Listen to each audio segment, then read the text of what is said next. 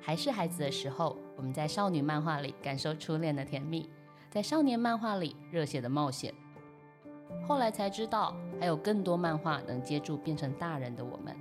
在看似明亮，但其实很黑暗的现实生活里，我们总是这样，偶尔溺水，偶尔漂浮，踢着水继续前进。嗨，欢迎加入大人的漫画社，一起看见漫画的多元颜色。还记得自己第一次翻字典的时候认识了哪一个字吗？今天来聊聊一本漫画，书名是《孤独》，作者是法国漫画家克里斯多福夏布特，由读书共和国的木马文化出版。这本黑白漫画呢，有三百七十六页，相较于日漫风格的 manga，它是欧漫里面比较常听见的图像小说。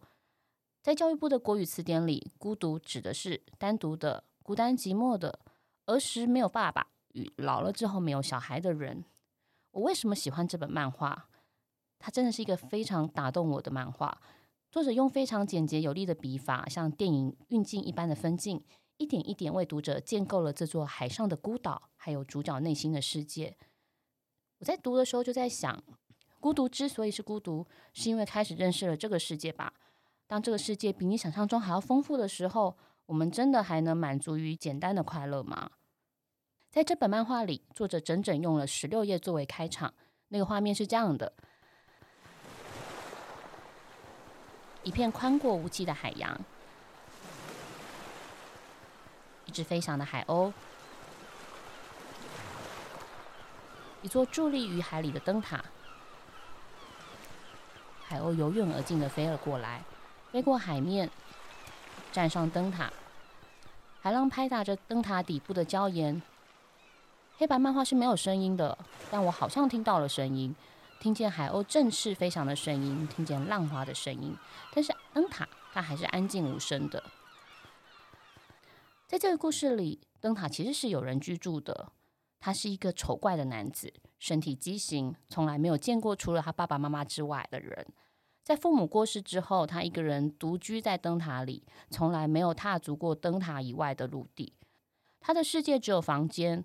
父亲留下了一笔钱给经常靠港的船长，每隔一阵子吧，船长就会帮他送补给品来。只是船上的人们从来也没有见过他，于是他们称呼这个男子为孤独。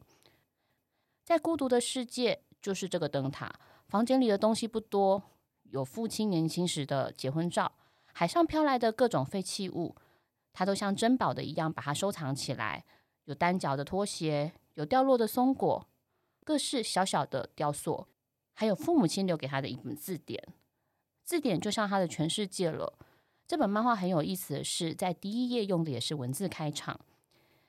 想象力，阴性名词，人透过意象、虚幻或是感知形态来再现自我想法的能力，一种发明、创造、设计的心智能力。在海上的漫漫长夜里，字典就是孤独想象世界的方式。他有时候会随意翻开字典，阅读他今天看到的第一个单字。战争，阴性名词，大规模的斗殴，以两方敌军对峙为主，争夺、肢体暴力或嘶吼叫声的冲突场景。孤独，他有一个小小的从海上飘来的模型，那就是执着长枪的士兵。或许是这样吧，在孤独的想象里。战争就是两方人马的对峙，他们越靠越近，互相嘶吼着。就在冲突即将发生的时候，对峙的两队军队里居然飞来了蝴蝶，战争的场面一下子平和了起来。这是孤独下一个读到的单字。蝴蝶，阳性名词，鳞翅目昆虫的成虫，具有两对斑斓而覆盖着极细鳞粉的翅膀。听起来好孤独哦。但其实或许也没有这么孤独吧。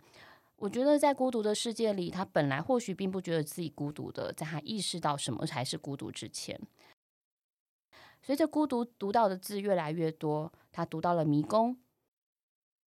迷宫，阳性名词，建筑起源于希腊神话中工匠戴达斯洛之作，一个由许多长廊和房间组成的空间，一旦进入，人受困其中。无法离开。那一天，孤独读到了这个字。他走在灯塔的回旋楼梯里，这是他经常做的事。最底端的门打开了，他眼前面对的是一片汪洋大海。漫画家在这个画面里，其实做了一个非常令我觉得很感动的做法是，那个打开的海洋真的是一望无际的，除了孤独自己一个人和那片走不出去的门。他于是有点明白了，自己是无法再跨足向前的，就像字典里的迷宫，一旦进入了，人受困其中，便无法离开。直到有一天，海上来了新的水手，事情开始不一样了。接下来的故事会小小的爆雷，我不会在这里说出结局，但是我想说一点点过程。如果你想感受阅读的乐趣，或许在这里按下暂停，然后去书店把这本书带回家，找个好的时间，找个好的夜晚，安安静静的阅读它。又或者你还想多知道一点，那我会继续往下说，只是我还是不会告诉你结局。海上来了新的水手，船长交代水手把补给品放上灯塔的岸边后，就快点离开。但水手不明白，他总是在好奇着灯塔里住的是什么样的人呢？他为什么不想离开灯塔呀？水手曾经远远地看着孤独把补给品的箱子搬到灯塔里，他想着那个背影似乎不怎么快乐。于是下次再来的时候，他写了一封信，藏在补给品的箱子里。信纸上只有一句话：“有什么能让你开心吗？”故事就说到这里喽。孤独第一次收到信。用歪歪斜斜的字迹回信给水手，然后呢，接下来或许邀请各位一起来读这一本关于孤独的漫画。大人的漫画社，我们下一集再见。